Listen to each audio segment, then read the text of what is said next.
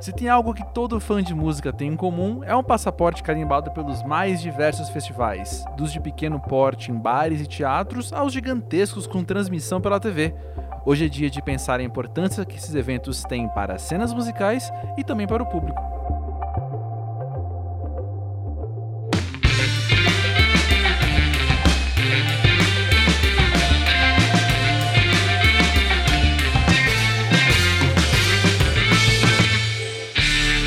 Isso aí, gente. O episódio de hoje, então, tem esse tema bem direto. Vamos falar sobre festivais de música e as importâncias que eles têm, então, como eu disse no comecinho, tanto no macro quanto no micro. Afinal, temos muita história para contar, não é sobre coisas que vivemos nesses eventos, o que a gente mais gosta e o que, que fica deles pra gente na nossa relação com a música, o que, que a gente leva deles, né, na nossa relação com a música.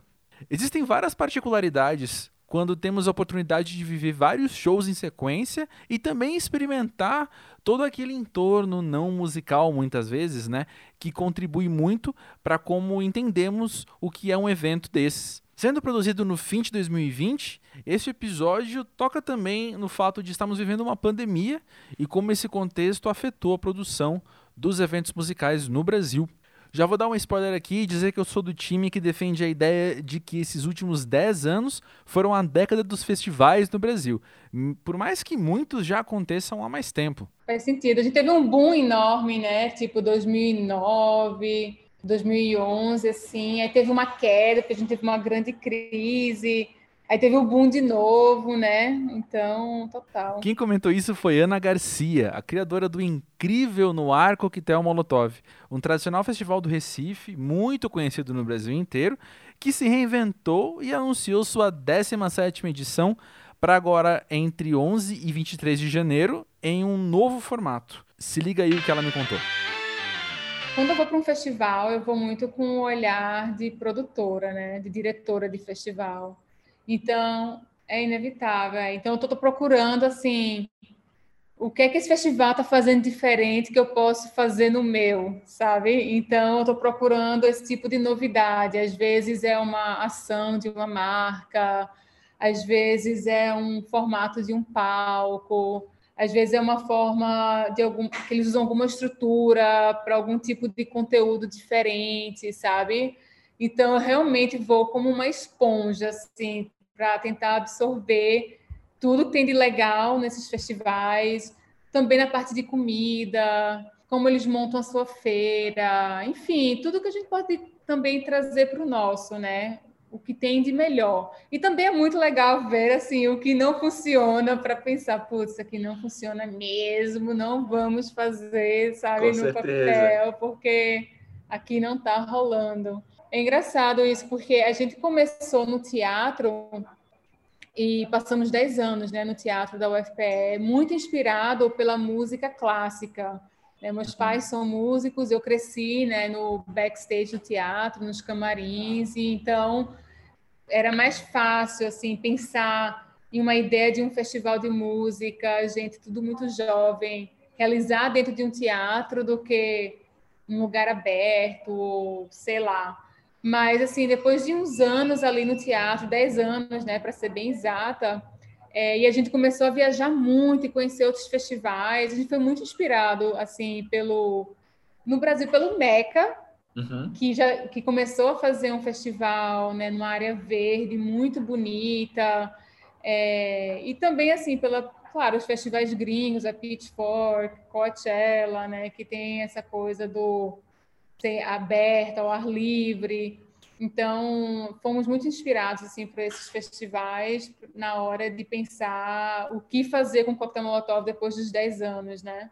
Uhum. Então, foi aí que a gente chegou assim nessa solução de é um festival que tem que acontecer de dia também, tem que começar cedo para ter uma experiência inteira ali nesse espaço incrível. Então, em vez de fazer dois dias menores, vamos fazer um grande dia, uhum. né? Pegando todos esses momentos assim de dia, tarde, pôr do sol, noite, sol nascendo, sabe? Perfeito. É, é. Engraçada a história que você contou, porque você começa o festival com foco no palco e à medida que os anos vão passando, você desenvolve ele para os lados, assim, né? Ele vai crescendo em outras direções também. É, porque, tipo, a galera não tá lá só pela música, né? Música eu acho que é a chave de tudo, assim. É muito importante a nossa programação ser incrível, né? Fazer uma curadoria foda. Mas se a gente não tem todas essas outras coisas atreladas assim ao festival, você não vai ter uma experiência única. E hoje, assim, sei, os festivais estão todos um pouco parecidos, né? Eu ainda posso, tudo bem, eu ainda defendo muito a curadoria do coquetel, a gente tem Sim. um lance diferente, a gente traz uns artistas um pouco mais experimentais, que a gente arrisca mais e tal. Mas, assim, é, eu quero que as pessoas, quando vão para o coquetel, eles sintam que isso é uma experiência única. Uhum. Só no uhum. coquetel acontece isso, né? Só no nosso vai ter uma batalha de vogue, vai uhum. ter, uhum. sei lá, né? Então, assim, eu acho que é importante para criar essa identidade única de um festival. Tudo que acontece em paralelo. Perfeito. E aí, então, a próxima edição do Coquetel, ela traz tudo isso, ela desenvolve, como a gente falou, do palco para os lados, trazendo algo único, arriscando, que foi o verbo que você usou e eu gostei muito, para agora também numa nova proposta. Como é que foi chegar Sim. nela? Conta um pouco para gente. Ai, foi tão difícil chegar nela, porque a gente sabe fazer evento físico, né? A gente sabe fazer esse tipo de produção, assim, ninguém é especialista em digital, né? Muito menos a gente, assim. Você tem alguns festivais que tem esse toque né, tecnológico com música. O coquetel realmente não é isso, ou pelo menos não era isso e passou a ser agora. É, foi muito difícil, porque a gente está vivendo um momento que as pessoas é, estão assim tendo uma relação diferente agora com o online, né? No Sim. começo foi uma febre as lives, a galera queria estar na frente do computador, né? Assistindo esses shows, enfim, sentindo que está fazendo parte, né? De uhum. algo. Uhum. E agora as coisas começaram a mudar, né? As pessoas estão saindo mais, enfim. Então, a gente queria fazer algo que fizesse sentido para o momento e, ao mesmo tempo, criar um conteúdo que fosse durar para sempre, que a gente possa assistir dez anos depois e falar: nossa, que incrível, olha que, o que a gente fez. Finalmente, depois de meses discutindo, argumentando o que, é que a gente deveria fazer, chegamos na ideia de fazer uma série. Então, serão assim shows. É, únicos, mais curtos, vai ter conversa, a gente está indo para um lugar incrível, bucólico, com muito verde, com água e rochas e animais. E a gente vai fazer uma brincadeira com chroma key. Então, a gente vai trazer ah. umas gravações assim com outros artistas de fora que vão vir para esse mundo, né? Que é engraçado que existe aqui em Pernambuco, mas poucas pessoas conhecem, então é legal também ao mesmo tempo assim estar tá fazendo isso em estúdios, em lugares que também que tiveram né, que parar durante a pandemia. Enfim, é... foi muito difícil, mas estou muito feliz agora assim, com o formato que a gente escolheu eu acho que a gente ainda está inovando, vai fazer algo completamente diferente e, novamente, fazendo uma curadoria é, bem especial, sabe? É, mas Ana, eu fico pensando que quando eu vejo a história do coquetel Molotov ao longo dos anos, ele está sempre refletindo também bastante do que estamos vivendo como um todo. E mesmo quando Sim. você falou ao longo da década passada, e o Molotov é anterior a ela, né? Mas ao longo da década passada Sim. que a gente tem bons, aí tem encolhimentos, e aí tem desafios novos. É, esse é mais um momento de atravessar fazendo o festival, respondendo ao desafio, fazendo o nosso melhor, né? Sendo criativo, como você falou. É, mas é isso. É, quem faz festival é especialista em crise, sabe? Em desafios, é, isso. É a gente sempre viveu em crise. A cultura está em crise no Brasil há anos, muito antes do Coquetel Molotov. O Coquetel Molotov tem 17 anos. Uhum. Então, assim, é, realmente temos que lidar com ela da melhor forma, de uma forma criativa. Eu acho que temos a sorte, assim, de conseguir fazer isso, porque é, a nossa base nasceu na crise, né? Eu, eu, eu, assim, eu cresci com. Meus pais são músicos clássicos, coitado. Você acha que a cena independente não tem incentivo? Você não sabe como é a música clássica, é zero incentivo. Uhum. Então, assim, eu, eu cresci com eles, né, batalhando pela música clássica, criando um festival de música, lutando por espaço. Então, gente, eu já cresci nessa, com essa dificuldade, vendo a minha família, né, batalhar por isso. Mas a verdade é que todo mundo, assim, da, da cena independente, né, dos festivais independentes, assim, que tem mais de 15 anos, é, sempre souberam lidar com a crise. E é, eu acho que temos sorte assim de conseguir enxergar tudo com um olhar um pouco mais positivo, né? E, e quem consegue ter essa visão, acho que no fim é que consegue sair disso tudo da melhor forma. Mas é difícil, não é fácil ser sempre positiva. Eu já tive meus momentos também.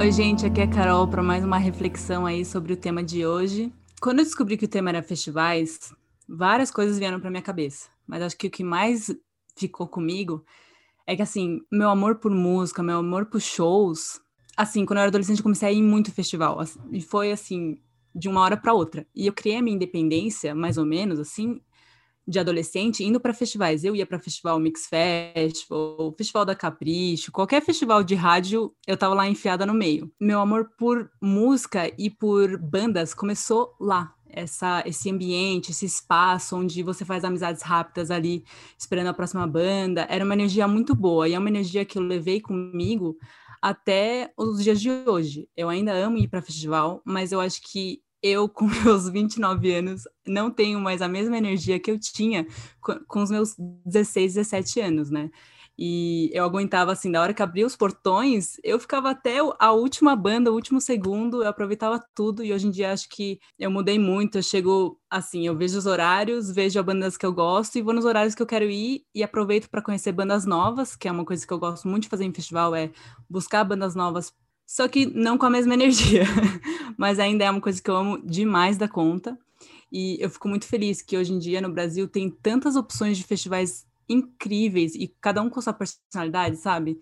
Eu sou muito grata por, por isso aqui no Brasil. E aí a minha pergunta para o André e para a Letícia é como que é a, a, sua relação com festivais? Como que começou, como que é hoje? Se é que nem eu que não tenho energia mais, que eu tô velha? Nossa, eu não sei qual foi o primeiro festival que eu fui. Não tenho essa memória exata na minha cabeça. Uhum. Mas eu gosto também dessa sensação de você chegar, chegar ali pensando nessa coisa de quero ver as bandas que estão nesse horário X, Sim. e aí de repente, entre uma banda e outra, tem um, uma janela ali, digamos, e aí você uhum. vai ouvir uma banda que você nem conhecia, e você acaba gostando, assim, eu acho que essa sensação, né, de descobrir uma banda nova estando naquela energia, né? Tipo, tem tanta gente ao redor de você, todo mundo tá um pouco numa mesma vibe. Eu acho que isso é, é sempre uma sensação boa, assim. E hum. pensando, assim, em festivais menores, locais até, assim, eu uhum. acho que é uhum. legal a possibilidade de interação, não só com as pessoas ao redor, mas mesmo a possibilidade de você, de repente, bater um papo com os artistas de uma banda que você gosta e que, sei lá, eles estão. Eles fizeram o show deles e aí depois eles quiseram ir curtir o festival junto com a galera. E você tem essa possibilidade de acessar essas pessoas, né? Assim, no meio uhum. da galera, no meio da multidão. Acho que isso, de alguma forma, coloca todo mundo no mesmo lugar, sabe? De Sim. a galera que subiu no palco também tá curtindo o festival e, e tudo mais. E acho que rola muita troca mesmo, né? Isso que você uhum. trouxe, assim, de fazer amizade com as pessoas enquanto você está ali esperando, é, guardar lugar ou Sim. comprar alguma coisa para a pessoa, enfim, acho que toda essa, essa dinâmica que envolve, né? É, é, sempre muito rica e interessante. Sim, e lembrar que as pessoas na banda ela também é fã de música, né? Tipo, ela também tá lá para curtir, tipo, isso que é o da hora, né? Tipo, trocar uma ideia, tipo, ah, essa... eles também estão aqui para curtir, eles também podem assistir os shows e, e ter essa troca de até perguntar quem que eles vão ver, né? Porque quem que você quer ver agora, enfim. É bem da hora essa troca mesmo. Pois é, e eu fico pensando que eu e a Carol estamos em São Paulo, Letícia está em Brasília, são cidades grandes que têm agendas culturais que oferecem festivais, uh, ou ao menos num panorama sem pandemia, né? E no meio dessa oferta toda, eu penso que os festivais que mais me chamam a atenção acabam sendo justamente esses um pouco uhum. menores. Talvez não apenas os de pequena estrutura com três bandas tocando em um só palco, mas uhum. talvez os festivais sejam um pouco mais dinâmicos, até com um número um pouco menor de atrações mesmo. Nada contra um Lollapalooza ou um Rock in Rio, por exemplo. Uhum. Eles têm seus grandes valores, mas a própria história do Música para Ver, ela foi muito permeada por festivais menores. Eu vou trazer um aqui que não existe mais, mas que eu gostava muito no começo da década, que era o All Folks Fest de música folk aqui em São Paulo. Ah, e era mesmo... muito bom era excelente. Eu conheci muitas bandas lá e eu vou hum. dizer que eu conheci muitas bandas nos dois sentidos, de ouvir pela primeira vez e de amigos que eu tenho até hoje. Sabe, por exemplo, o pessoal do Mustachos Apaches é um pessoal muito querido que eu estive lá no primeiro show que eles fizeram num palco, inclusive, porque eles eram uma banda que tocava só na Cara. rua, né? E hum. aí, eles estavam lá no Wall Folks, que era um festival, eu não vou lembrar agora quantas centenas de pessoas, mas eram muitas centenas de pessoas que estavam lá, né? eu discotequei, inclusive, em um Fox Fest, enfim era uma experiência muito mais próxima, como essa que a Letícia falou, e dentro de um pique que até hoje eu conseguiria ter, eu acho. Com certeza, é. Sim, uhum, com certeza. Mas eu lembrei também, Carol, mesmo do Music Video Festival, que é um outro tipo de Sim. festival que não uhum. tem só música, porque foco é no vídeo, mas a gente cobriu algumas vezes juntos, né? Por isso que eu falei com você. Sim. Por isso que eu te chamei agora.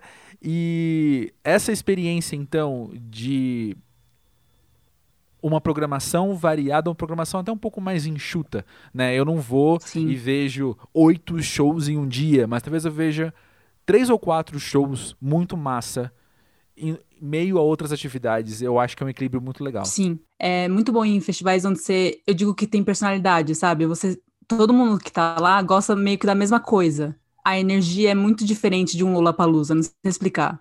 Assim, os dois são bons, não tô falando que um é, um é melhor que o outro mas é que a dinâmica e a energia são completamente diferentes, porque tá todo mundo lá pro meio que mesma coisa, pro mesmo gênero de música. É, não, eu acho que o que vocês falaram me contempla, assim, porque eu tava pensando nessa coisa dessa relação direta, né, com os artistas, com às vezes, é, aqui em Brasília tem um piquenique, e às vezes rola o um festival dentro do piquenique, e daí as bandas, às vezes elas têm uns meshes para vender, e aí são elas mesmas que vendem, e aí você acabou de ver um show, e aí você vai ali comprar uma camiseta, e é o baterista, uhum. o vocalista da banda que está vendendo. E aí essa interação, né, mais direta, assim, eu acho que de uma forma geral os festivais proporcionam isso, mesmo que você não esteja de repente em contato uhum. com os artistas, você está em contato com as pessoas que estão ali com um objetivo em comum, né?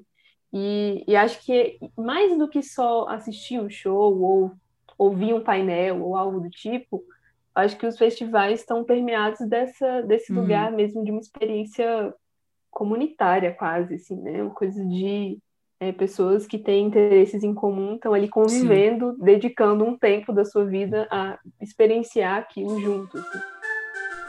Hey guys, this is Blue the Tiger. Go check out my interview on Musica Pave. Essa foi Blue the Tiger, uma artista norte-americana que eu conhecia muito pouco e tive a oportunidade de sentar e bater um papo e ver que ela é tão interessante quanto as suas músicas. Para quem não sabe, ela é uma baixista que acompanhou várias bandas, inclusive a Caroline Polachek ao vivo e agora investe num trabalho solo que é aquele pop alternativo que eu particularmente curto pra caramba, né? Bom, mas voltando ao papo sobre festivais, sentei também com Rafael Fará e Fernando Dota, criadores do Balaclava Records, selo que produz vários shows, vários eventos no Brasil, inclusive o festival Balaclava Fest, que também se reinventou durante a pandemia e virou Balaclava Digital.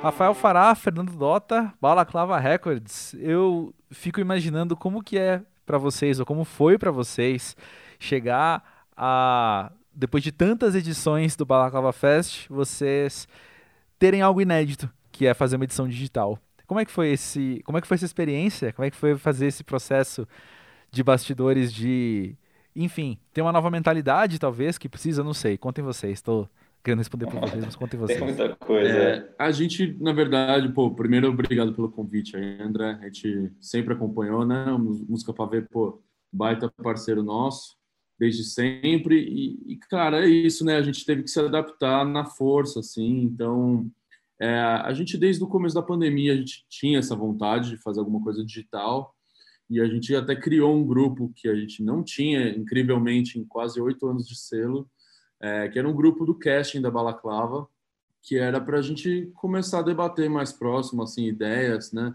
A gente também já vinha fazendo, já vinha forçando mais a mão em conteúdo e acabou que foi um, foi um período bem importante para a gente também reforçar esse lado na Balaclava, né? Então, ao mesmo tempo que a gente não queria que os nossos artistas ficassem fazendo live por fazer, a gente chegou a fazer bastante conteúdo para o IGTV, é, a gente fez coisa para YouTube, mas mais assim para Instagram, que a gente inventou alguns novos quadros. E a ideia do festival foi isso, né? A gente tinha o Balaclava Fest, que a gente realiza desde 2015. São duas edições por ano, né? Uma por semestre. Em outubro do ano passado teve, chegou na décima edição e a gente era um ano bem crucial até para a gente 2020, porque a gente queria é, era uma chance de se reinventar, de ter uma análise do que foram as dez edições. E bom, lógico, né, com a pandemia todo mundo sofreu esse baque e acho que foi uma baita oportunidade também para a gente se forçar nesse a, a, a inventar um formato novo. É, e eu acho que foi muito benéfico também o, o lance da gente fazer o Balaclava Digital, né, que se tornou nosso festival digital em outubro, porque a gente teve a chance de ver vários outros festivais fazendo seus próprios modelos, né? Isso foi interessante. Então, assim, a, acho que a prática de lives mudou muito entre março e outubro. Tudo, né? Cobrança de cachê, formato de que as pessoas consumiriam aquilo foi tudo uma grande aposta, assim, para todos os produtores que a gente conversou, né? E eu e o Fará, a gente ficou muito, assim, tentando é, fazer isso de uma forma interessante e se vendo também como público, como poderia ir além de simplesmente shows, as pessoas nas suas casas fazendo, né? É, foi, foi, foi muito doido, né? Esse ano tem sido, obviamente, muito, muito maluco mas foi é, quando deu o baque ali em março, né? Lembrando disso agora, assim, de como foi, como as coisas passaram, né? Foram se adaptando e mudando formatos e se desenvolvendo de uma forma muito rápida, né? É, então, sei lá, a gente estava ali no o nosso último evento foi dia 13, estava coproduzindo ali o Cirrasmo em São Paulo vários eventos que iam acontecer daqui a duas semanas, a gente já tendo que ver o que ia rolar, o que não ia rolar, cancelando coisa ali no meio daquele último evento, né? E já começando a pensar, putz, e agora, né? Que a gente vai ter um buraco, que a gente não sabia. Né? Na época, acho que é, a gente falava, pensava, putz, acho que até julho tem uma vacina, então até julho a gente está de volta, mas vamos pensar em alguma coisa para cobrir esses três, quatro meses aí. Isso lá no dia 13 de março. E aí, beleza. E, pô, foi um lance que era assim, né? De, de duas em duas semanas a gente fazia um plano, eu Dota. Mas as coisas começaram a acontecer tão rápido e as lives começaram a né, ter aquela enxurrada de lives e já saturar muito rápido também. Um formato que, que também saturou e a gente não quis fazer naquele momento porque a gente entendeu que esse mês que a gente ia ter que esperar para botar esse projeto no ar, já, ele já ia entrar num formato que não ia ser tão interessante para o público, né? Para é isso que o Dado falou, a gente sempre se vê como público e, e, e, pensando naquele conteúdo se a gente consumiria aquilo ou não. E a gente falou, putz, isso acho que já, já vai ficar um negócio muito batido, então vamos pensar em outro. E aí já, cara, era tipo de duas em duas semanas a gente mudava todos os planos e todos os formatos e tudo. Até que a gente chegou nesse lance de tipo, vamos fazer um, o Balaclava Digital, que vai ser um projeto em que a gente vai tentar englobar tudo que a gente fala é, nos eventos presenciais é, dentro de uma semana de programação é, com várias frentes, várias linguagens que estão presentes na Sacola Alternativa, no Balaclava Fest, nos shows que a gente traz separados, no Breve, que é a nossa casa de show, pegar a essência de tudo isso e colocar dentro de um projetão que vai ser o projeto do ano da Balaclava, e fazer isso com uma, uma força legal, tentar uma marca para entrar como parceira, patrocinar, a gente conseguir um alcance maior, né, fazer isso de uma, uma estrutura melhor. A gente acabou realizando com a Heineken, eles foram nossos parceiros nessa.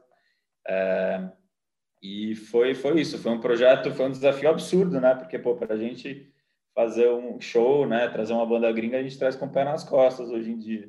Mas fazer uma banda nossa, que, com as pessoas que a gente conhece, gravar de casa, é um desafio muito maior, assim, porque é toda uma estrutura nova de produção, né? Isso que eu acho mais interessante. Como os veteranos precisam se reinventar, sabe? O que você faz com pés, as coisas com os pés nas costas, mas aí de repente você se vê numa situação muito nova. E aí vocês conseguem entender o que vocês colocam de experiência de ser macaco velho na hora de realizar um evento desse? Assim, eu acho que a gente a gente tentou muito também jogar a favor nas coisas que a gente assim, duas coisas, né? Uma eram coisas que a gente normalmente não conseguiria realizar em tempos normais. Por exemplo, a gente conseguir que o Mac DeMarco esteja em casa para conversar por uma hora e meia com a gente. É, esse tipo de coisa, sabe? E assim, é, a gente queria muito, a gente tem uma, a gente foi criando né, ao longo dos anos uma, uma, uma rede legal é, de artistas, bookers, produtoras nacionais, internacionais. E a gente queria também, de alguma forma, passar isso de uma forma que não fosse só. É isso, né? Como eu comentei, que não fossem só shows, que acabasse ali a conexão. Queria que tivesse um conteúdo informativo. É... E acho que é isso. A gente tentou se munir assim, com, uma equipe bem enxuta, que entendesse a, a linguagem toda, né? A gente optou por fazer todo o conteúdo pré-gravado para que a gente minimizasse o máximo assim das chances de erro em streaming, de lags, de, né, de tudo assim. É, e, que, e que todo o conteúdo, a gente queria muito, muitos participantes internacionais também para ter uma visão de como está o mercado internacional, como está a pandemia lá fora, como os artistas e produtores e agentes também estão sendo afetados lá, né? E, e a gente fez essa questão do conteúdo todo é, gringo que fosse legendado. Então isso também deu um baita de um trabalho. E a gente também experimentou numa plataforma nova, que é a Twitch, né?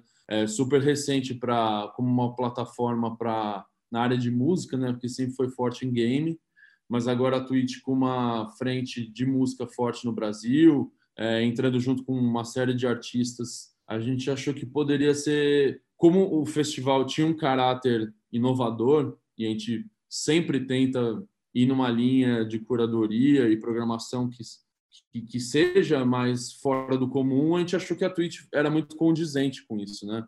E depois colocou no nosso YouTube, tá, no, tá disponível né, no YouTube, a Bolaclava Digital. Mas é isso, assim, com certeza, é, respondendo mais a sua pergunta diretamente, a gente, por estar muito calejado com uma série de imprevistos que a gente já, já ocorreu ao longo da história da Balaclava, a gente teve super um curto prazo assim para realizar, foi maluco assim, teve dias que a gente tinha três, quatro entrevistas ao mesmo tempo e coordenando envio de luminoso para artista no Brasil inteiro. Então, quanto a isso, eu acho que que ter tido toda essa experiência já e ter encarado várias buchas aí no caminho foi, foi bem benéfico, eu acho. É, com certeza. E até o lance de fazer com o pé nas costas não significa que, que toda a produção de show a gente faz com a maior tranquilidade do mundo, sem ter nenhum imprevisto, né?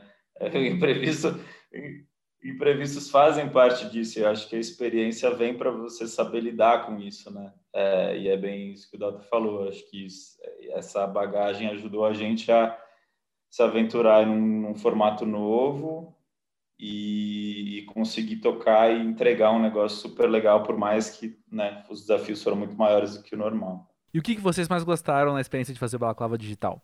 Pô, acho que assim, bem especial de cara foram os encontros, né? A gente de, grande parte do, do motivo da gente ter feito o Balaclava Digital era também permitir esse encontro de artistas inusitados assim.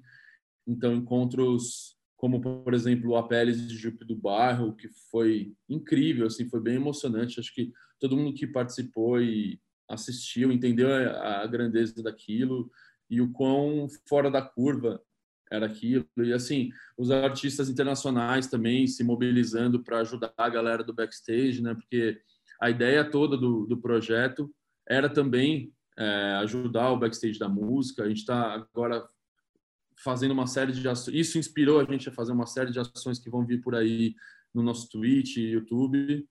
Então, e, e ver o, assim a acho que a união mesmo dos artistas e, e ver o quanto que a gente foi querido assim é, pela galera que participou e queria muito fazer porque era pela balaclava também e, e isso foi foi bem legal assim acho que os encontros foi muito especial assim como os highlights também é eu acho que o balaclava digital ele também é um é reflexo de toda essa esse momento de repensar né formatos e jeitos e caminhos que se materializou ali em um projeto, mas que eu vejo que é, um, que é uma, uma coisa que vai ficar assim. É, eu acho que se não tivesse acontecido né, tudo isso, a gente nunca teria colocado um balaclava digital no ar. E isso é uma coisa muito legal de aprendizado, porque a gente com certeza, tanto ali, mas é, nas nossas redes, a gente tem movimentado muito mais conteúdo e se, se dedicado muito mais a isso pela falta dos eventos. Mas isso abriu um caminho para nós que eu acho que quando o mundo voltar ao normal, a gente vai ter esse híbrido, né, acontecendo. E esse braço muito mais forte, sabe, muito mais ativo. É uma coisa que a gente sempre quis fazer, óbvio, né? Sempre teve muitas ideias, mas nunca teve o tempo, nunca teve a dedicação. É, e agora, por força maior, a gente teve e, e se mostrou uma coisa muito interessante e que a gente quer continuar, né? A gente vai investir nisso para daqui para frente, mesmo com a volta dos eventos. É, e acho que também teve esse lance da, como o Fala comentou, de assim a gente às vezes é percebido por alguns como um selo, por outros como produtor de show internacional, tal. E foi uma forma legal de mostrar que a Balaclava hoje é uma plataforma de música, então é, atua em várias frentes é, o Balaclava Digital acho que conseguiu ter uma noção um pouco mais ampla disso e, o, e outros públicos realmente tipo, chegaram a acessar, então foi, foi muito massa isso. Vamos falar de festivais. Bom, eu não sou aquele cara que pode dizer, nossa, como eu frequentei festivais. Antes da pandemia eu costumava ir a shows, mas nunca em festival em si. A palavra festival me remete mais a festival de cinema. A diferença de um festival de cinema para festival de música, além do objeto em si, é a questão do tempo. Normalmente, um festival de música dura a 3 a 4 dias, mas o festival de cinema dura muito mais. Às vezes até um mês, dois meses, depende. A Mostra de Cinema de São Paulo tem a duração de 14 dias de longe é o festival que eu mais frequentei. O legal da mostra é a diversidade dos filmes, tem obras do mundo inteiro. Mas o festival que eu mais curti foi o de Gramado, que acontece em setembro. São nove dias de muito cinema bra brasileiro. É... Eu só fui uma vez, por acaso ainda. Eu tive a sorte de estar na cidade quando estava rolando o festival. Tem um lance no festival de cinema que é diferente do festival de música, que são os estímulos. Parece que em um festival de música você tem um senso mais de euforia, aquela sensação de estar tá eternizando o momento a todo instante. É uma sensação que fica colada com você a todo momento. Já no festival de cinema, quem te carrega é a calma, porque dependendo de quantos filmes você pretende assistir no mesmo dia, você precisa estar tá em dia com a concentração e a paciência, né? Você se mantém mais calmo consigo mesmo, como se estivesse mais propício mesmo a ser contemplativo com o todo que está cercando você. Você desacelera total. Quando eu fui para Gramado foi assim. Parece que o festival me ajudou para conhecer a cidade melhor. A gente já vive no caos, muita informação a todo momento. E quando você está num festival, acredita até de música, cinema, você tá lá para curtir, para você curtir a, a banda X, o filme X. O mundo pode estar tá gritando lá fora, mas você não liga, porque você escolheu estar em uma sala observando outras vidas, né? Quanto mais pesquisamos sobre esse tipo de programação de festivais, mais fica evidente a nossa relação com o espaço físico em que eles acontecem. E por falar nos locais onde os shows acontecem, eu conversei com Guilherme Thyssen Neto, o curador do Agulha, uma importantíssima casa de shows em Porto Alegre, que, com patrocínio da Natura Musical, lançou neste ano a série Agulhar, um projeto multimídia que se propõe a expandir a experiência que se teria apenas em um local. Veja aí o que ele me contou. Bom, acredito que transcender o espaço físico de alguma forma, é, já fazendo um espaço, né, parte de um espaço, digamos assim, nesse caso do Agulha, que é Porto Alegre, tem diversos desafios e, na realidade, a primeiro momento é entender que são duas imagens, de alguma forma, que se fundem com uma. Ou seja, é como se fosse uma expansão desse indivíduo, desse self, que é uma casa de show situada em Porto Alegre, Rio Grande do Sul, bairro São Geraldo, quarto distrito, né, onde, enfim, vem já há três anos desenvolvendo todo um trabalho naquele ecossistema, dialogando com artistas locais, com artistas nacionais, é, partindo de uma lógica que não é apenas criar uma produtora, ou seja, é, não criamos uma produtora dentro do Agulha, mas sim fomos respeitando dentro da curadoria toda uma lógica de tentáculos, ou seja, trazendo frentes para atuar junto com a gente, frentes que poderiam se desenvolver junto com a gente e não apenas uma curadoria, uma lógica individual para aquilo. Ou seja, o Agulha começou a nascer a partir desses tentáculos de agentes, de produtoras, de artistas que foram chegando para propor projetos. Isso também nos deu, de alguma forma, um olhar para uma universalidade mais física e muito menos digital. Ou seja, nossa, nossa presença sempre teve nas redes, mas sempre com um olhar de. Bom, a gente tem uma agenda que funciona aqui no Facebook, no site da Etiqueteira, mas a gente tem um Instagram onde ele fala sobre as experiências que você pode ter na casa, não propriamente sobre a agenda. Então, a gente, num primeiro momento, nos dois primeiros anos, começamos a trabalhar apenas isso sobre o que você encontraria na casa, em termos de carta de drinks e restaurante, etc uh, no feed e nos stories sempre há uma coisa ligada com a agenda. Com a chegada da pandemia e com a, o desdobramento e o olhar puramente digital, né, sem ter o espaço físico como uma forma uh, essencial e primordial de comunicação, a gente começou a imaginar esse desdobramento muito a partir do projeto da Natura, que é o agulha, agulhar, não, né, agulha.r. E acredito que o maior desafio nesse momento uh, é poder pulverizar isso de uma forma uh, que consiga chegar num público maior, principalmente no momento onde tudo se dá nessa esfera, onde todos os pontos de comunicação se dão nessa esfera digital. Ou seja, através de algoritmos, de pontos de contato que são limitados e são, né, enfim, tipo, tem a sua gestão através das plataformas, a gente vê o maior desafio de poder chegar nessas pessoas e poder chegar nesses diversos públicos. Então, o desafio é esse, mas ele, na minha opinião, ele está sendo muito bem resolvido ou né, ele está sendo muito bem encaminhado por parte de poder conversar com agentes da, do jornalismo, com as mídias e que e ver a partir daí esse lugar uh, de, de comunicação. Não apenas colocar um dinheiro para um impulsionamento que a gente não sabe se vai ser uh, artificial ou vai ser realmente que vai pegar alguma essência. Como capilarizar isso para além desse nosso, nesse nosso, dessa nossa constelação que se dá ali de novo, né? Porto Alegre, Rio Grande do Sul, Brasil com alguns focos. Como mostrar o nosso trabalho, como mostrar a curadoria que está sendo composta a partir daí, nesse digital que é tão inflamado. E o primeiro episódio, no início de março, que foi lançado uh, já nas, nas, redes, ele foi gravado uh, fisicamente lá pelo dia 5 de março com o Zudzilla, que naquela ocasião tinha junto com a sua equipe, junto com uh, a Lued Luna, que participou do show, junto do DJ Niak, feito o lançamento do último disco dele lá. E a gente gravou o primeiro episódio uh, com ele. Então, lá dentro do espaço, na nossa sala de bar, uh, a session foi feita na rua, enfim, é uma zona industrial. Então, ficou muito explícito essa questão do relacionamento da rua, né, desse uh, de fora para dentro, de dentro para fora que o Agulha tem. E logo depois, enfim, da eclosão, né, do distanciamento social, né, devido à pandemia, a gente teve que repensar esse projeto uh, e repensar também essas entregas, porque antes as entregas eram, enfim, uma session, uma entrevista, um podcast com esses artistas que ao longo do, uh, do ano iam, iam aparecendo no Agulha, iam fazendo parte dessa programação.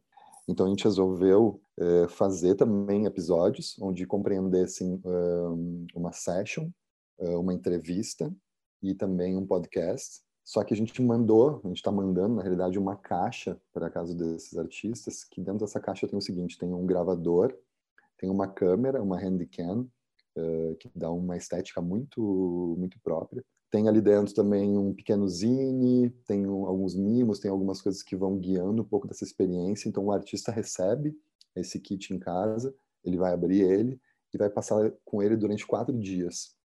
Onde nesses quatro dias ele vai gravar uma session da maneira que ele queira, aonde ele queira, do formato que queira. Uh, vai gravar uma entrevista que está sendo feita pelo Zoom, de, enfim, ao vivo uh, e aberta ao público. E a partir disso também ele vai gravar um vídeo diário, que a gente acredita que é uma das questões mais potentes que estão acontecendo nesse momento, que é realmente o, o projeto ele começou já faz um pouco mais de um mês, então ele tem uma duração de sete meses. Então, através desse, vídeo diário, a gente vai conseguir pegar fragmentos e contar algumas histórias através das vivências dos artistas participantes dentro do projeto. Ou seja, é um, uma descarga no banheiro, é um pouco do jardim de casa, é um desenho que está fazendo, é um poema que está declamando, é uma comida. Ou seja, ter esse, esse mapa quase cartográfico, digamos, de todo esse momento que está se passando pela, pela pandemia. Então a gente vê muito potente esse, esse registro, então a gente está recebendo coisas incríveis, assim, que é muito íntimo, que é muito profundo, que, que faz muito parte do, das mudanças também emocionais, das mudanças de estados uh, que esses artistas estão passando. Oi, pessoal, eu sou a Elo Cleaver. E eu sou o Kleber Fak. Junto com o Nick e a Izzy, a gente apresenta o podcast Vamos Falar Sobre Música. As melhores discussões sobre cultura pop e os últimos lançamentos do mundo da música você ouve no podcast Vamos Falar Sobre Música. É isso, ouça a gente em qualquer plataforma de streaming. Até mais. Beijo. Nosso querido pavezeiro William Nunes bateu um papo dessa vez por áudios de WhatsApp com a banda Far From Alaska, favorita de muita gente, inclusive, admito, minha. O assunto, como você pode imaginar, é o papel dos festivais na história da banda. Emily, Cris, Rafa, que prazer ter Far From Alaska aqui no nosso podcast. Hoje a gente tá falando sobre festivais e não tinha como não falar com vocês, né? É, a banda começou e o segundo show já foi logo o Festival do Planeta Terra. Queria que vocês relembrassem um pouquinho dessa, dessa época e, e contassem pra gente como foi logo de cara já encarar um grande palco com a presença do Garbage ainda, né? Fala galera, beleza? É, então, pô, o planeta Terra na verdade sim foi um começo daqueles assim que acontece uma vez a cada 300 mil vidas que você vive.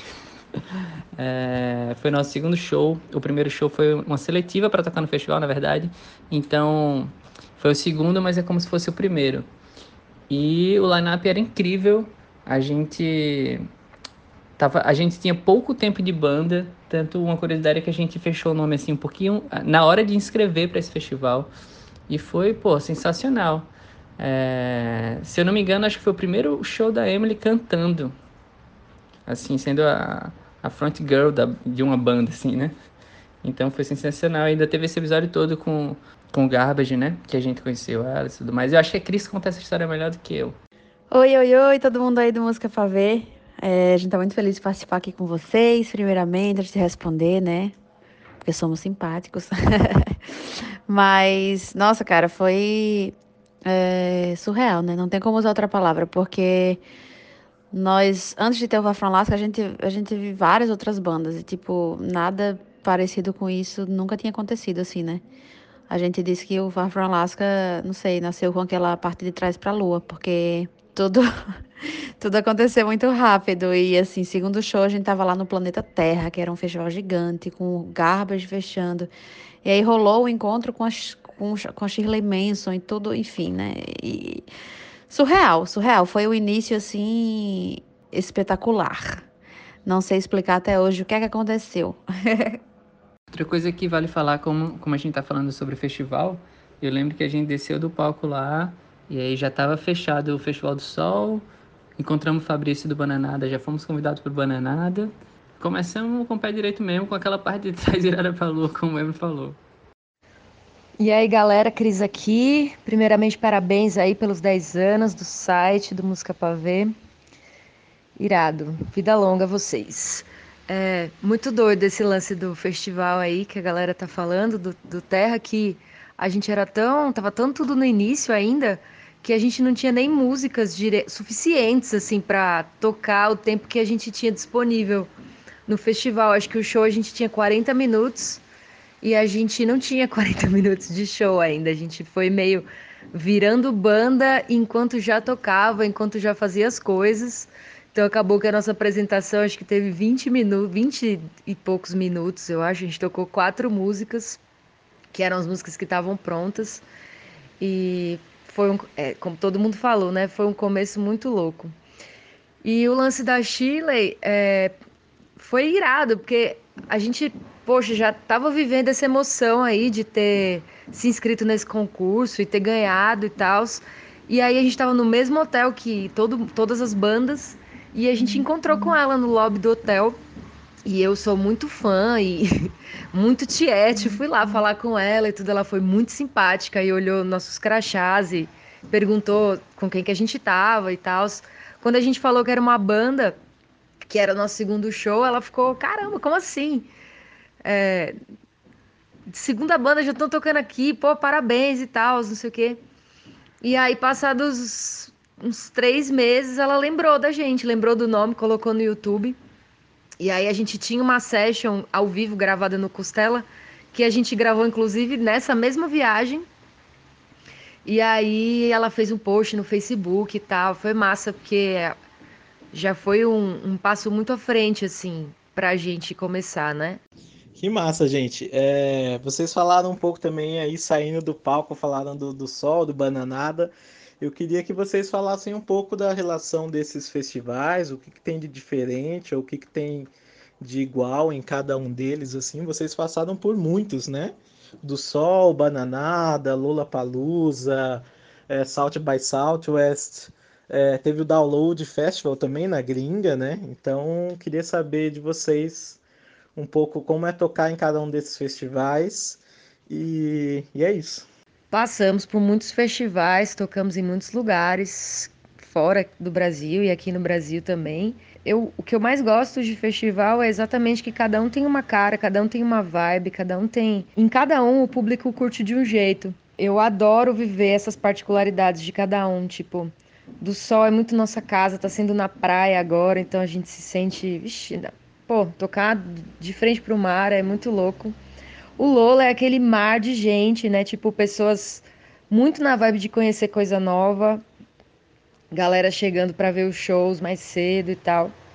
Na gringa, mais ainda, tipo, a gente percebeu que a galera no download, a gente. É, nosso era o primeiríssimo show do, do. Primeiro ou segundo, eu acho, do dia. A gente achou que não ia ter muita gente, mas, tipo, quando a gente tocou já tinha 30 mil pessoas, sei lá. O pessoal prestigia mesmo e vai a fim de escutar som novo. É, é bem isso que a Cris falou mesmo, não tem muito o que complementar, não. Acho que o que liga todos. A pergunta nem era essa, mas terminou que, que virou. Mas é essa a vontade da galera de conhecer bandas novas é, é muito bom, é muito bom, é muito bom, é muito bom. Mas para falar uma diferença, eu acho que do sol, do sol a galera já, do sol já é casa, né? Então a gente chega parece que a gente tá na sala de casa, a galera conhece e tal. E nesses outros assim maiores, a gente chega, a gente obviamente tem uma galera que já conhece, mas é muito massa conquistar a galera do palco, sabe? Primeira vez assim, ver a reação das pessoas, ver no, no rostinho delas assim lá de cima que elas estão pirando, estão assustadas ou alguma coisa assim, é bem, bem, bem legal. É, a, a Cris falou do download e outro da gringa muito legal. A gente foi, a gente foi algumas vezes para lá e a gente é muito grato por isso, na verdade, né? Porque teve lá em Cannes, no Midden, que foi sensacional. Teve em, é, é, o Sound City lá em Liverpool Cara, a gente é muito sortudo de ser uma banda que, que é quase uma banda de festival, praticamente, que a gente rodou bastante. E o Brasil também, em vários estados, foi muito massa. Eu queria falar do South By, que, que, cara, o sentimento lá é tipo um carnaval.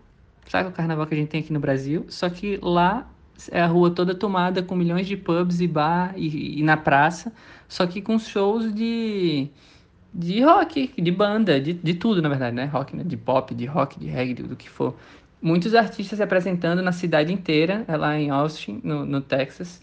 E, porra, que experiência massa. Deve ser massa ir curtir e, e você andar em várias ruas e, e numa rua tem 30 pubs que você pode entrar em qualquer um e tá tocando uma banda. Então isso é muito, muito, muito, muito, muito massa. E falando um pouquinho sobre o do Sol barra Abandonada, que, que são os festivais do, do Foco e do Fabrício, assim, que eles são tipo é, é, engraçado que cada cidade tem essa figura, assim, que movimenta a coisa, que faz as paradas. É, e a gente é, é mó orgulhoso do, do, do, Sol e Natal. O Bananada, eu, eu acho que é um dos melhores do Brasil, assim, é muito bom, tanto de tocar como de curtir. Os lineups sempre são muito legais, é realmente antenado com as coisas que tá, mais legais que tá rolando assim, no Independente do Brasil. Não só no Independente, né? Mas, pô, a gente é suspeito de falar de festival, porque a gente ama muito.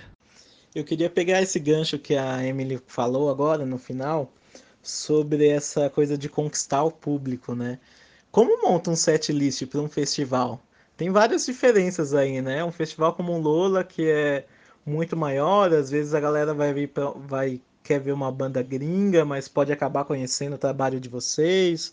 No do Sol vocês já tem um protagonismo maior. É, como que monta um set list para para agradar um público de festival? Sendo bem, bem sincera, nós somos o tipo de banda que a gente a gente monta um repertório e vai nele para sempre, porque a gente confia muito naquela ordem. Mas assim, quando é uma coisa mais específica mesmo, lugar assim que a gente nunca foi antes e tal, a gente tomou cuidado. Não sei se se, se Cris e Rafa vão concordar comigo, podem me corrigir se eu estiver viajando, mas a gente toma cuidado pelo menos de começar no punch e terminar no punch também. A gente quer que a primeira impressão seja tipo, meu Deus, o que é isso? E o final seja, meu Deus, o que é que aconteceu? para mim, eu acho que é isso. Aí pronto, aí fechou com tudo, a pessoa vai para casa sem entender nada e vai ouvir a gente e é isso. Boa pergunta, viu? No nosso caso, a gente bota as mais porradarias possíveis. Tudo junto, sem respiro, sem nada. A gente sai tacando-lhe pau no carrinho do começo até o fim. E o fim a gente ainda tenta fazer mais barulhento e mais caótico do que o, o resto. E aí é, é, é para dar um choque de monstro mesmo na galera. Acho que na hora do ao vivo a galera tá querendo emoções, né? E aí é a hora de dar tudo. Tipo, a gente já compôs a música, já gravou, a pessoa até já ouviu, mas naquele momento ali é a expressão da energia do momento. É, eu, eu acho que a Emily sintetizou bem, e é isso aí. Para mim, o set perfeito ele tem que começar na voadora e tem que terminar na voadora também. Não acrescento mais nada no que ela disse, é isso. A gente, o meio, o meio do set, eu acho que é, é, é onde mora a liberdade, assim. A gente, quando a gente muda alguma coisa, a gente muda ali no meio, dependendo. Se a gente quer tocar umas músicas mais tipo Elephant, tipo, sabe? O meio é mais solto, agora o começo e o final geralmente é, é, é bem mais parecido em todos os shows e é sempre o melhor começo possível e o melhor final possível. E quem já viu o show de vocês sabem que é exatamente assim. Começa com uma pancadaria, termina com uma pancadaria e é ótimo, na verdade. e para terminar, gente, é, eu queria que vocês falassem um pouquinho sobre a cena que se forma em torno desses festivais. Vocês tocaram com muitas bandas, é, dividiram a estrada aí, os bastidores desses festivais. Eu queria que vocês falassem um pouco disso, né? Até porque a gente vê a relação de vocês com Scalene, Far Alaska, Medula, Plutão já foi planeta é, e várias tantas outras aí. Eu queria que vocês contassem um pouquinho de como são esses bastidores dos festivais. Ah, essa, essa parte é uma das, das coisas mais legais, cara, acho que de ter banda. porque independente da gente ali trabalhando, fazer o que a gente ama no palco e tal, na hora do show, é muito bom estar rodeado de, de, de, gente que a gente ama ali atrás também, fazendo shows, e a gente sai do palco e já vai ver o show do amigo. E, e a gente tem uma relação muito boa com a, com, com a cena em que a gente vive ali, né? Você falou aí alguns exemplos, mas tem, tem muito mais banda também que, assim, a galera é brodaça, brodaça. E é uma felicidade. A gente vai fazer o show e aí meio que vira já uma. Já vira um, rolê, porque os amigos estão juntos. E aí não existe mais um camarim de cada um. A gente junta os camarim tudo e faz uma festa. É muito, muito especial. Essa é uma das minhas partes favoritas desse meio aí. A, a cena da gente é bem unida e, e eu sou muito, muito, muito, muito feliz por isso. Sem falar uma outra coisa também que é uma delícia, que são os feats, né? As amizades tornam as coisas possíveis e a gente faz música com esses amigos e as músicas são incríveis e aí junta nosso público com, com o público deles e aí é só alegria. Nossa, realmente, muitas das amizades da, da, do meio musical que a gente mantém assim até hoje foi uma galera que a gente conheceu em festivais. É, Scalene, Super Combo, a galera do Ink também, é, que ficou bem brother é sempre, é sempre uma alegria, porque você está num lugar X do Brasil, tocando no festival, e geralmente tem alguém que você conhece ou alguém que você gostaria de conhecer, porque ainda rola muito isso, né? Tipo, às vezes você tá, você vê o trabalho de alguém que tá rolando agora e tal, e você não conhece, mas chega lá no backstage, tá todo mundo junto e você tem a oportunidade de, de declarar sua admiração pelo trabalho de algum artista e tal, e disso acaba rolando uma amizade, acaba rolando feat, acaba rolando tudo.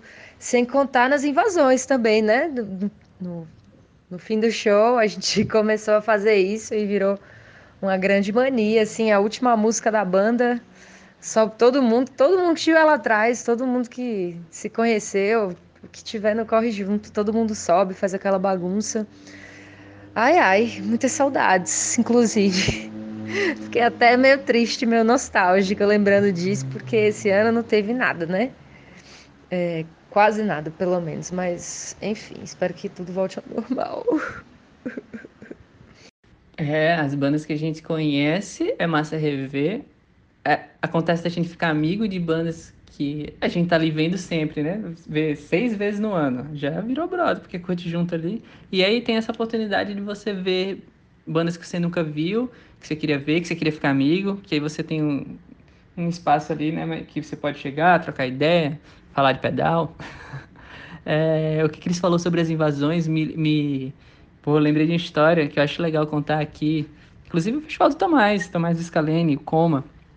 É, que esse show, na verdade, é incrível, foi assim, um dos nossos melhores shows. Eu, é, esse ano, não me engano, a Emily tem tatuado esse show no braço, essa data do, do, desse show. E, cara, você não tem noção o que aconteceu para mim foi. Pô, foi, foi bizarro isso, foi muito é, surpreendente, porque, assim, para quem conhece a gente e acompanha as bandas amigas todas, assim, não acontece só no nosso show, acontece no Super Combo, acontece. Sempre rola uma invasão no final e sobe uma galera das bandas, a gente curte junto ali e tal, e, e é massa mostrar que a gente é tudo brother e, e as coisas fortalecem assim. Bem, mas voltando aqui pro Coma. É, estamos lá no final, doideira. Cara, quando eu olho pro lado, o Lenine está no palco com a gente, pulando igual o adolescente com a gente. Doido, curtindo muito. E eu falei, caralho, como assim o Lenine tá aqui, velho? Que massa. E Aí no final, é, é, é, bem no final do show, né? E a gente acabou assim o show, foi lá pra trás. E eu lembro de um abraço que ele me deu assim de. Sabe aquele abraço longo de um minuto, assim, que, que abraça com força e. Pode falar palavrão no. no... Se não puder, eu vou falar. Porque foi as palavras dele, assim. Ele me abraçava e só falava. Puta que pariu, caralho, caralho. E, e, pô, esse é o elogio máximo, né? Ele não falava nada, ele só xingava e, e, e no abraço apertado. E pô, fiquei muito feliz e honrado com isso, foi massa. Depois a galera falou que ele chegou lá já querendo. É, ele falando pra galera, pô, quero ver o Fafo Malasca, quero ver o Fafo Malasca, que horas? Quero ir pro, pro, pro festival na hora que eles vão tocar. E ele realmente foi e curtiu muito, e pra mim foi, foi muito doido esse momento. E é isso. Cadê o Coma? Saudades Coma. A matéria de capa desse episódio é com a banda Scalene. Conversei com Lucas Furtado e Tomás Bertoni, sobre a experiência que eles têm nos grandes palcos, a relevância que os eventos têm para eles e inclusive sobre o Festival Coma em Brasília, do qual Tomás é um dos oito sócios. Tomás e Lucas, como teria sido a história do Scalene se não existissem festivais? Ixi. É Caraca, que difícil, cara. Começou assim, velho. Nem esquentou. Devia ter tomado mais café. Foi... Eu acho que é difícil pensar como é que seria a música mundial se não tivesse sentido festivais, né? É... E a música brasileira como um todo hoje, sem os festivais também, seria... Uhum. Acho que a gente estaria num outro, um outro sistema. Ainda mais porque se a gente está falando de festivais como um, um todo, festival Vila Mix, por exemplo, ia não ia existir. E aí, tipo, esses grandes encontros sertanejo, pop, funk e tal, acho que seria bem diferente, acho que até mudaria a forma como esses artistas produzem música. Se pá, é. tá ligado? Tipo, eu acho uma que... coisa bem complicada. Mas pensando qual um dos efeitos que festivais tiveram na gente, eu acho que ver shows de estilos diferenciados e de artistas do Brasil inteiro e até dependendo gringos e conhecer a galera, trocando ideia e, e bebendo junto e, e tal, acho que acho que faria uma grande diferença assim da gente abrir cabeça, de é, ser influenciado, de até de diversão, né? Uma diversão de trabalho assim, né? Que você que vai muito festival sabe como é que é também. Uhum. E aí é, eu acho que essa influência toda eu acho que é o mais impactante. É, eu acho pensando não somente do show, né? Porque é, nessa, nessa, nesse, nessa coisa toda que a gente absorve estando em festivais. E pensando na história do Scalene, qual a importância que vocês veem dos festivais mesmo, na história de vocês, na trajetória, na linha do tempo? A gente, a gente quando começou a tocar em festivais, assim, a gente tava, a gente pegou o, os últimos momentos do Fora do Eixo ali, né? E, e foi muito interessante observar que a coisa toda se profissionalizou bem mais foi também, não só por isso, né? Eu acho que as plataformas digitais começaram a ter rendido um pouco mais de grana, o tanto que as próprias plataformas começaram a ajudar a impulsionar artistas também, vários fatores.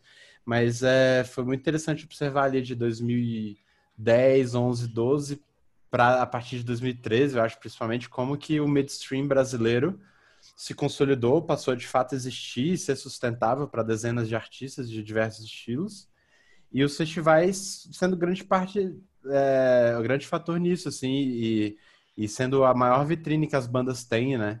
é, não tem mais MTV, o Multishow e Bis não, não exercem muito essa função, é, divulgando novos artistas e consolidando um mercado que não é mainstream e que também já não é mais underground e tal. Então, e o próprio underground também ficou mais estruturado e organizado por causa do midstream bem estruturado e tal. E aí foi massa, porque eu acho que isso mudou muito a perspectiva. Eu fico pensando como é que seria a gente começando hoje em dia, já sabendo que existe esse lugar, sacou? Porque nosso começo de carreira foi todo pensando uhum. em fazer a nossa parte até para que esse lugar exista, assim, né? Tipo, juntando com outros artistas, organizando eventos, sabe? Tipo, tentando ajudar a, a fazer a roda girar desse mercado, né? Para a gente não precisar, é, para sim, porque teve uma época ali que ou os artistas eram mainstream ou eles eram underground, né? E não sei, eu acho que para mim, pelo menos, uma das coisas que mais pegou como festivais, assim, foi de interessante, de importância, foi essa transição, assim, de tipo um limbo, né? Do início dos anos 2000 até o começo dos anos 10, né? Por conta da internet, bababá, bababá, mercado fonográfico, etc., que todo mundo já sabe como é que foi. E aí os festivais nessa dinâmica toda. E foi interessante ver essa mudança, esse, esse caminho. Total, total, total. total. Eu admito que o primeiro show do Scalene que eu vi foi no festival, inclusive. Eu vi no Lollapalooza e eu lembro até que eu tive que fazer todo um, um, malabarismo, porque era ao mesmo tempo do Far From Alaska. E aí eu fiquei meio que entre os dois palcos. Nosso show começou, aí o final dele já tinha começado o Far From Alaska. A gente também saiu do palco e saiu correndo para ver o final do show dele. Isso, foi bem isso. Eu consegui ver grande parte dos dois, eu fiquei feliz com isso. Mas foi muito interessante, porque até tem uma entrevista com, com você, Lucão, no site muito na, semanas antes daquele show que eu sinto que eram na minha visão daqui de fora, eram os últimos, as últimas páginas daquele capítulo na história do Scalene. Que era, naquele ponto, vocês estavam indo pro Lollapalooza e de lá iam pro South by Southwest na sequência. E foi o contrário, a gente, a gente veio do South by e tocou no Lola na sequência. Então vamos me corrigir. A entrevista é antes de vocês irem pro South by Southwest. Porque você fala sobre os dois na entrevista. Mas foi, foi é, perto o suficiente, cara. Mandou bem. É, é tudo naquela época, são as últimas páginas desse capítulo, então. E aí eu penso que, de certa forma, ali também era emblemático vocês perceberem que vocês estavam com o nome no cartaz em dois grandes festivais que tem o peso por si só no nome também, embora desconhecessem o que ia acontecer nos próximos momentos da história de vocês ali também, né? É, e pra mim, sei lá, Lola Palusa e Rock in Rio, que eu acho que são os dois mais impactantes do Brasil hoje, tipo, tiveram outros, mas eles meio que vão e vêm, né? Digo assim, de mega festivais. Não sei se o Lucão concorda, mas para mim eles estão em outra categoria completamente, assim, sempre que eu vou falar de festivais em conversas assim, eu até esqueço deles, sacou? Porque, tipo, é outro rolê. o Lola Palusa, eu acho que em 2015, 14, 15, que realmente começou a botar é, uns artistas nacionais menores, né? E isso foi muito massa. Eu respeito bastante o Lola de ter é, meio que né, o famoso dar o espaço, né?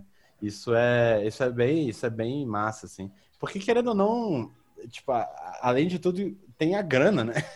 tipo, é. um artista pequeno ganhar um cachê de Lola Palusa e, e, o ECAD de Lola Palusa, direitos autorais de Lola Palusa, faz muita diferença, né? E a experiência toda. Mas é só, tipo, só pontuando que, tipo, sim, é, é festival, mas só que, tipo, sei lá, é, é, intersecciona um pouco o, o rolê, mas é muito, é outro, outra parada, assim. Faz total sentido, porque quantos festivais vocês já não tocaram também que não eram televisionados, como é o caso desses dois, né? Então as dimensões são outras, mas talvez a experiência, agora é chutômetro total, talvez a experiência de festival seja a mesma mesmo, né? Assim, de vocês no palco, dividindo espaço com outras bandas, como vocês, você falou no começo, Tomás, de poder tomar alguma coisa com o pessoal depois e conhecer novas bandas, né? Mas eu quero voltar à questão inicial ali, que era também a gente pensar naquela época como um pré-estouro que o Scalene estava que estava para acontecer na história da banda, né? E talvez o marco que esses que esse festival, esses festivais tenham tido naquele momento. E eu pergunto isso também por quê? Porque conversando com o Gustavo no começo de 2020, ele me disse que quando vocês desceram do palco do Rock in Rio em 2017, ou seja, dois anos e pouco depois disso, foi quando vocês sentiram que 2015 tinha acabado. Isso nas palavras do Gustavo, né? Então eu queria conversar um pouquinho sobre isso, ouvir a perspectiva de vocês também, como aquela fase se estendeu por esses festivais, ou melhor, como essa fase se estendeu com esses festivais sendo muito pontuais na história de vocês. Cara, é, é louco pensar isso, assim, porque, tipo, se não fosse, se a gente tivesse tocado no Lollapalooza e no South by e não tivesse participado do Superstar, por exemplo, a gente estaria, tipo, aconteceria uma, um, uma trajetória para o Scalene. Se a gente tivesse feito o oposto, só participar do Superstar, mas não tivesse feito esses festivais, não é que, tipo, o Superstar foi tão importante que determinou tudo, né? As coisas que aconteceram nessa sequência de eventos de 2015 como o Gustavo bem falou, que só foi acabar lá em, né, no Rock in Rio, é, ela foi muito importante, porque a gente entrou no programa como uma banda que já tinha feito coisas muito grandes para o público, né, aos olhos do uhum. público brasileiro. Exatamente. Né, tipo, que, que sai do, do, dos grandes feitos do underground e vai para feitos do mainstream, assim, né, brasileiro. e isso é... Isso foi, foi crucial, assim, para a gente se posicionar e conseguir colher os frutos disso de uma forma melhor, eu acho, até do que se, se uma coisa ou outra não tivesse acontecido. E também porque é, a experiência de tocar nesse tipo de coisa te dá um. um é, você ganha ali um. sobe de nível no, no, no, teu, no, teu, personagem do RPG da vida, tu sobe um pouquinho de nível ali, né? Tipo, ah, beleza, a gente já, já vivenciou essa parada. Então, outras coisas que poderiam ser mais intimidadoras, ou que a gente viria como uma coisa mais importante que vai acontecer, elas perdem um pouco dessa, desse peso, né? Não, não no sentido negativo, mas tipo, você, você perde um pouco o nervosismo, você perde um pouco a. É, você fica com a casca grossa para fazer essas coisas. E isso foi importante porque de 2015 a 2017 foi uma maratona louca de todo tipo de evento, todo tipo de, de situação que a banda podia passar, de estar na TV, faz um show grande, faz show pequeno, é, vai nos lugares onde a gente nunca tinha ido antes, interior do país, que era um, né, um território não, não explorado ainda. E, e a preparação para essas coisas tornou a gente mais experiente para conseguir é, encarar isso de uma maneira melhor e fazer as, as, todas as coisas de uma forma mais legal. Então, é totalmente crucial e essencial, assim, eu até arrisco dizer que, tipo, se a gente não tivesse feito esse Lola em 2015, a experiência do Rock in Rio teria sido mais estressante pra gente. Hum. De estar tá num evento televisionado para o Brasil inteiro, até para outros países, né? Tipo, logicamente que são festivais diferentes, atingem públicos diferentes e tal, mas, mas se a gente não tivesse passado por aquilo, talvez tivesse sido né, uma pressão, a gente tivesse sentido uma pressão maior ou, ou, ou sentido outras coisas e não tivesse sido tão legal para a gente fazer o Rock in Rio no final dessa maratona toda. Então, foi totalmente crucial aí. Uma outra coisa sobre festivais que não muda, eu penso, não importa se você esteja no Lollapalooza, se esteja no Rock in Rio, no South by Southwest, no Porão do Rock, onde quer que você esteja, é que quando você vai fazer o seu show ali, você sabe que diferente de uma casa de shows, nem todo mundo está ali para ver Scalene. E eu penso que isso tem um impacto também no repertório de vocês. Inclusive, Lucas, você falou isso na entrevista, aquela do comecinho de 2015 que eu, que eu, que eu mencionei. Você fala isso, né? Que é, naquela época vocês estavam levando para o palco músicas que mostrassem a cara da banda, sabendo que as pessoas ali iam ter. Algumas pessoas ali iam ter um primeiro contato com o Scalene ali, né? Mas enfim, por mais que esse fato de que nem todo mundo foi ali para ver Scalene permaneça o mesmo, como é que mudou a montagem de repertório para vocês nesse quesito, sabe? Isso é interessante pensar. Acho que 2015 não tinha muita opção porque a gente só tinha um disco quando a gente tocou no Lola Palusa. O que, por um lado, é muito legal também, né? Que a gente lançou um disco e já conseguiu chegar no lugar desse, mas. É, mas então, assim, não tinha muita coisa, muito o que fazer ali. Mas é, as experiências falando festivais do meio stream, né, que eu estava mencionando, a gente, uh, mesmo que seja um grande festival de mainstream, sei lá, é, é, um Coma, um Bananada, um Porão do Rock, ou, assim, tipo, que você toca para 5 mil pessoas, 10 mil pessoas, dependendo, né? A gente tem, tem muita gente ali que conhece a gente, isso pós 2015, uhum. né? Eu acho que pré-2015 a gente ia tocar num. A gente tocou no Do Sol, a gente tocou no próprio Bananada, e, enfim, é, outros festivais é, no Cirrasgo e tal, que aí tinha um pouco isso, que tinha tipo aquela galerinha que você podia contar que ia dar uma pilhada, mas eu, mas foi pouco tempo que a gente fez poucos festivais ainda como muito desconhecidos, assim, saca?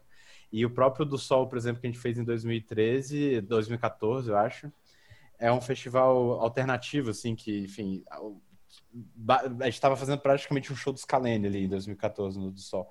É, mas o que é interessante dessa diferença do mainstream para os grandes, assim, tipo Lola e Rock in Rio, é que, principalmente no Rock in Rio, é, a gente sacou, a gente sabia que isso ia acontecer, assim, e meio que falou, tá, não tem muito o que fazer, né? Principalmente a mídia aqui, né, reclamando desses jornalistas malditos, né?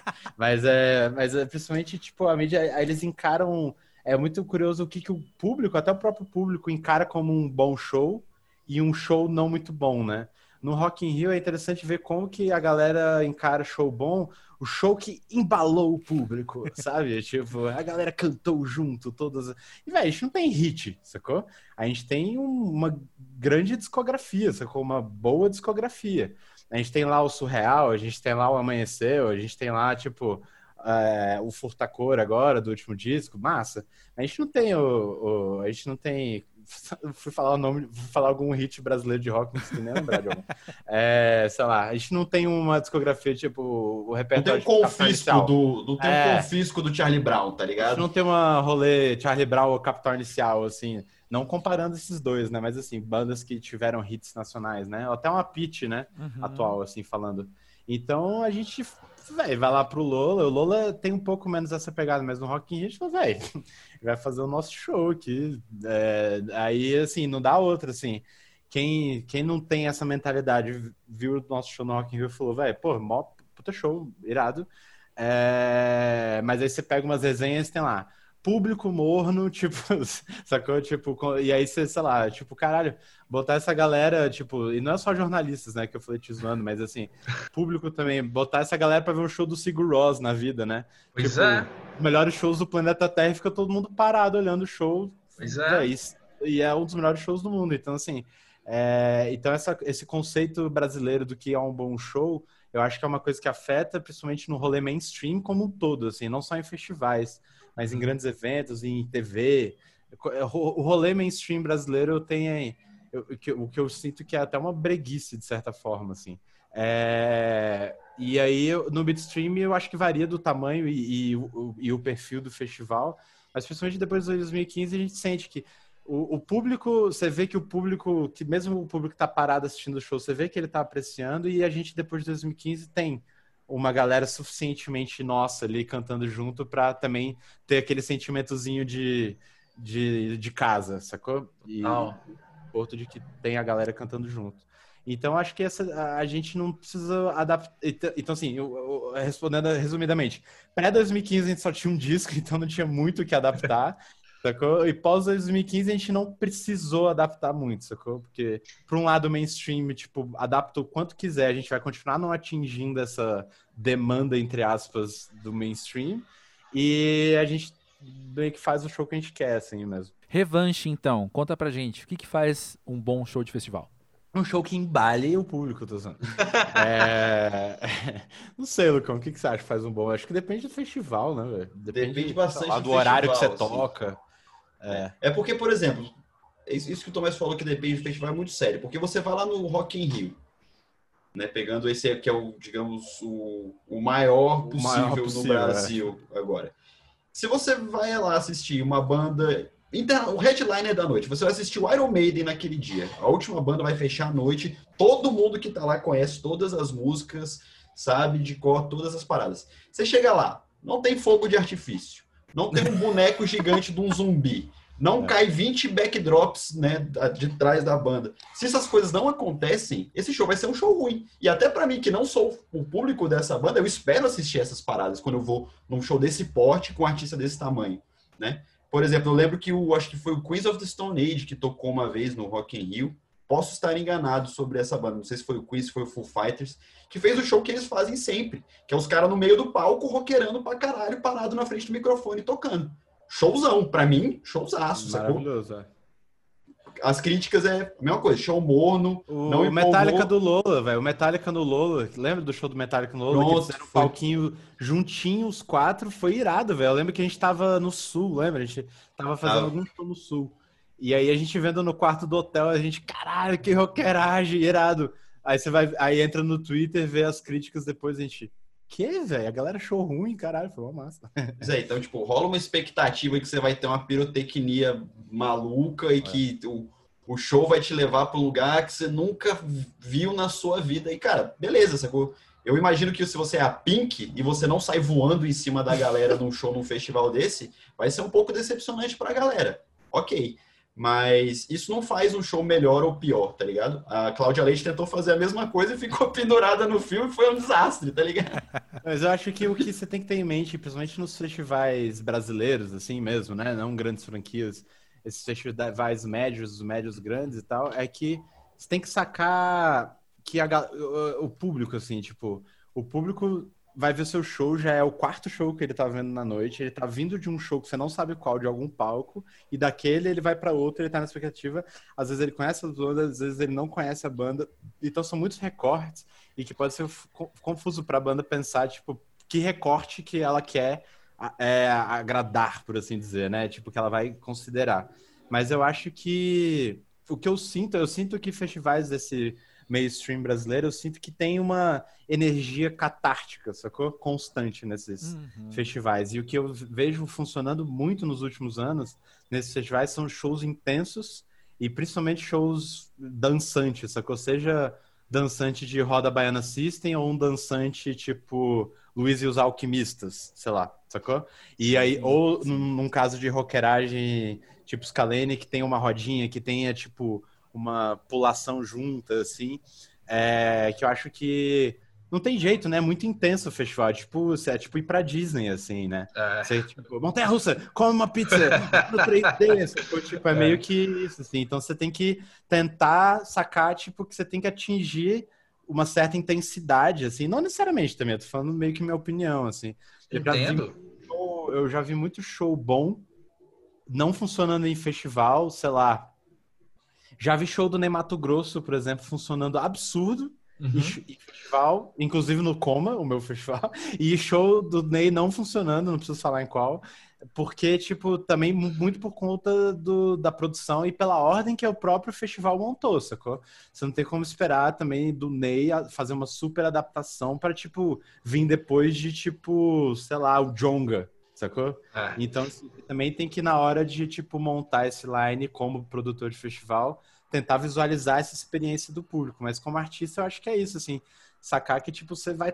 Tá, a galera tá consumindo, velho, tá, tipo.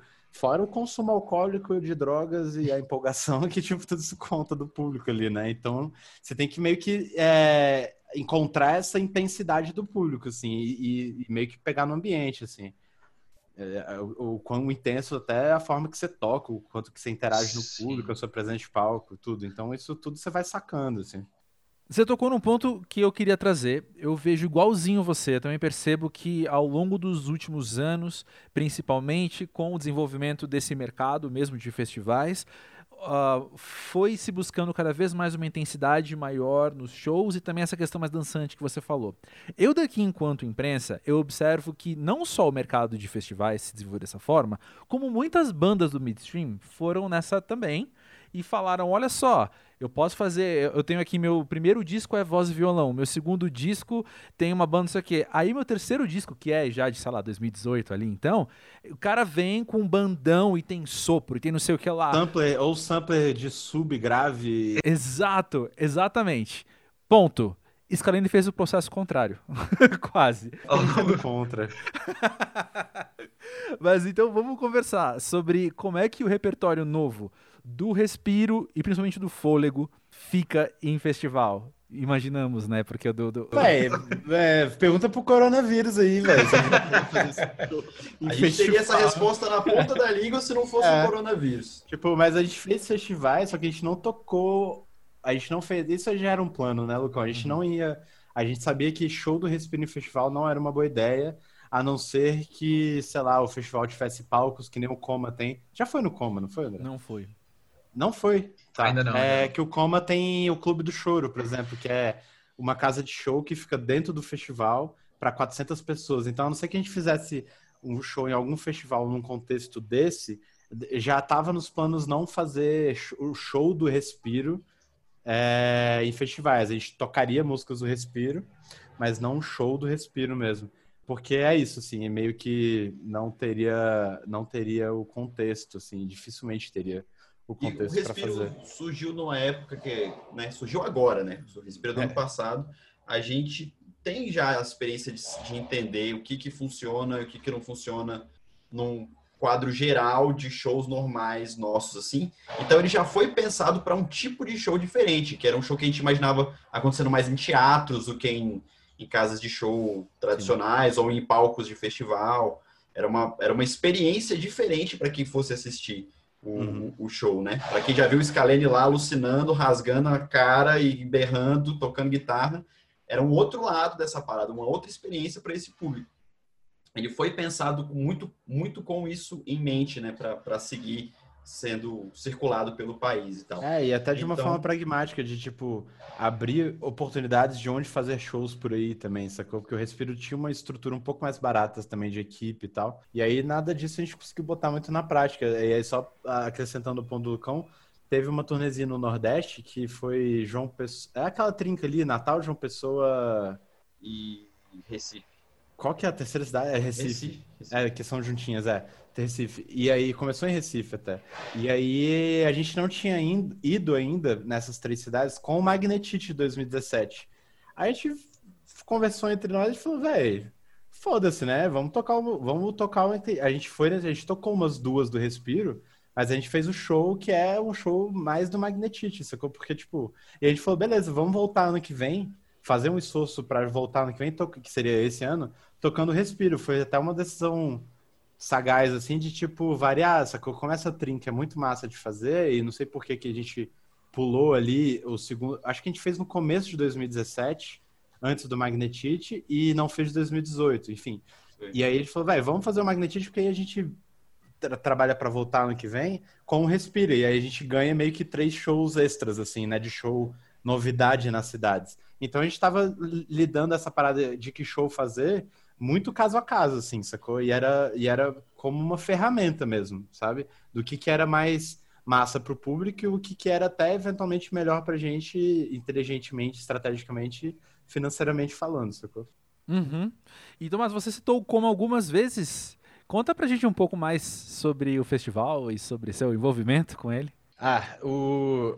Tipo, que nem eu falei, né? A gente entrou muito no, na música num contexto de que, sei lá, todo mundo que a gente conhecia que era envolvido com música tinha a mentalidade de ir além de só ter a banda e, né, o famoso do it yourself, mas bem a fundo, assim, né? De, tipo, como contribuir para o fortalecimento do, do mercado como um todo. É...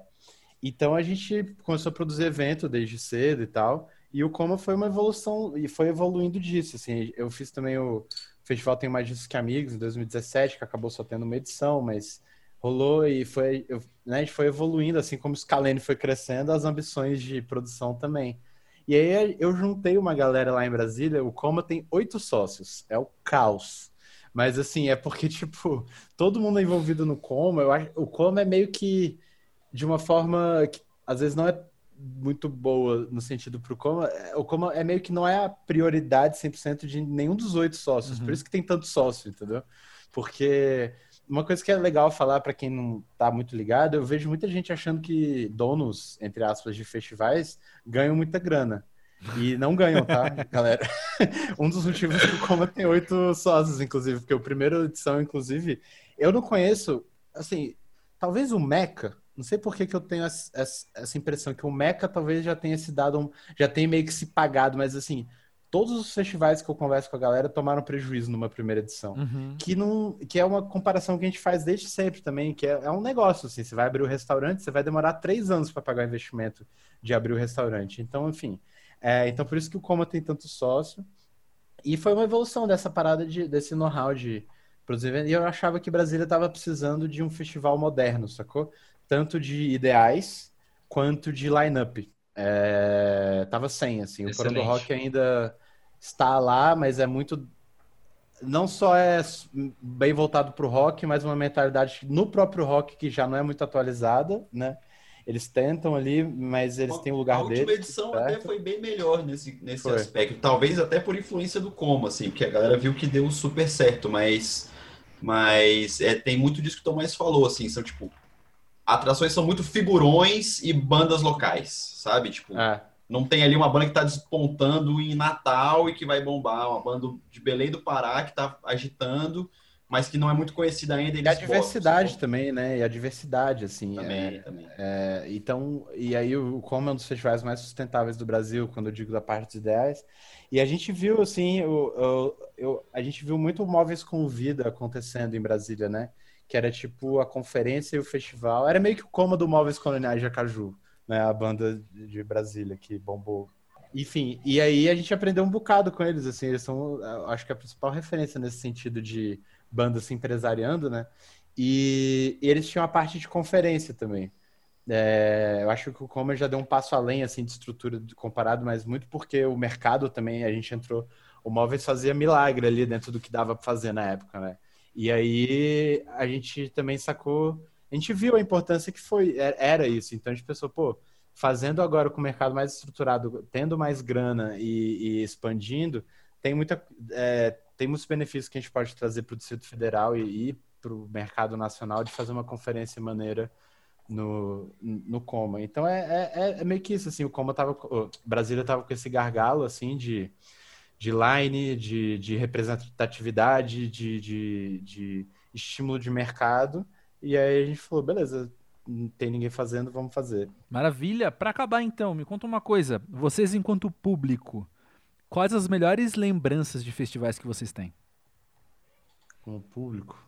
Putz, tem várias assim, mas eu lembro que a primeira vez que eu assisti um show do Bugarins foi no Festival do Sol. Nossa. Né, no palco e pequeno eu, ainda. Palco pequeno. E, cara, foi, foi, foi tipo assim, eu, é muito louco porque depois disso eu assisti vários shows do Bulgarins, porque a gente tocou junto em, em outros festivais várias vezes. E indo em shows deles e tal. Mas eu não sei se eu tava emocionado por ser a primeira vez que eu tava vendo. Eu nunca mais vi um show do Bulgaris tão legal quanto aquele, sacou? É, foi tipo assim, uma jam de 45 minutos, 50 minutos sem parar. Todo mundo, velho, na vibe, quando a vibe, quando descia a dinâmica, a galera, velho, achava, quando subia, vinha com tudo. Foi um show muito foda, isso me marcou muito. E de festival grande, esse pau Nine Inch Nails no Lola de 2014 foi de cair o cu da bunda também ali. Tipo, véio, foi uma parada. Foi, foi acho que foi ali que eu entendi show grande mesmo, tá ligado? Tipo, show, show com estrutura e com elementos de festival, porque, velho, para começar que o baterista tocava todos os instrumentos enquanto ele tava tocando bateria, né? O bicho levantava, tocava guitarra, cantava, tocava teclado, voltava, tocava bateria. Esse moleque é cabuloso, é, ele é novão, né? É, velho. E aí a luz mudava, e aí tinha uma hora que viam, apagava tudo, ficava só o Trent Reznor cantando o cara com a luz na cara dele. Você via o cara lá fisicamente segurando uma luz no bicho, assim, dentro do palco. Eu falei, velho, isso é muito doido, sacou? Ninguém tá fazendo isso aqui em volta. Vamos, vamos. Todo mundo tem que subir o nível aí para uhum. chegar lá. Então acho que essas duas experiências foram inesquecíveis, assim. É, é, é, putz, nacional tem muitas, assim, né? Eu lembro que o. Teve um show da Maria Gadu no Bananada de 2017, que a gente tocou. A gente tocou num dia, ela tocou no dia seguinte. É, que, que a gente tava até trocando ideia com ela antes do show e a gente ficou ali no palco vendo que, sei lá, rolou uma vibe maneira. É, sei lá, velho, tem muito show. O Gran Bazar, tá ligado? O Gran Bazar? Gran Bazar. No Coma foi surpreendente, eu sabia que ia ser bom. Mas aí foi, tipo, eles fizeram uma ciranda, velho, muito absurda no coma, assim, levantou poeira, assim, foi muito doido. Tem, enfim, tá, tem trocentas. Mas uma que, rapidamente, uma história boa, que foi no Primavera Sound, em Barcelona, tava com a galera, assim, a gente tava de final já, terceiro dia, e a gente tava com uma chinesa que tava no Airbnb de uns brother. E aí a gente falou que ia embora, aí ela começou a quase chorar, assim, falando que ela não queria ir embora porque ela ia ter que voltar pra China.